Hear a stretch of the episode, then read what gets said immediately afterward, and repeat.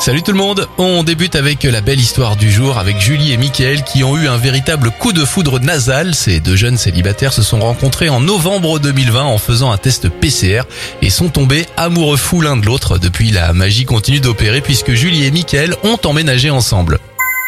Bonne nouvelle pour les fans de série, fin de semaine dernière et à la grande surprise des amoureux de Dexter, la chaîne américaine Showtime a dévoilé un teaser de la neuvième saison de la série Dexter.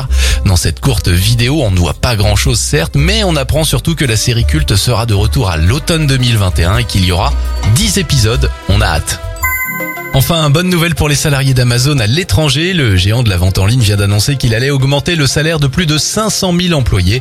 À voir si dans les prochaines semaines, les salariés français auront droit eux aussi à ce très joli coup de pouce financier.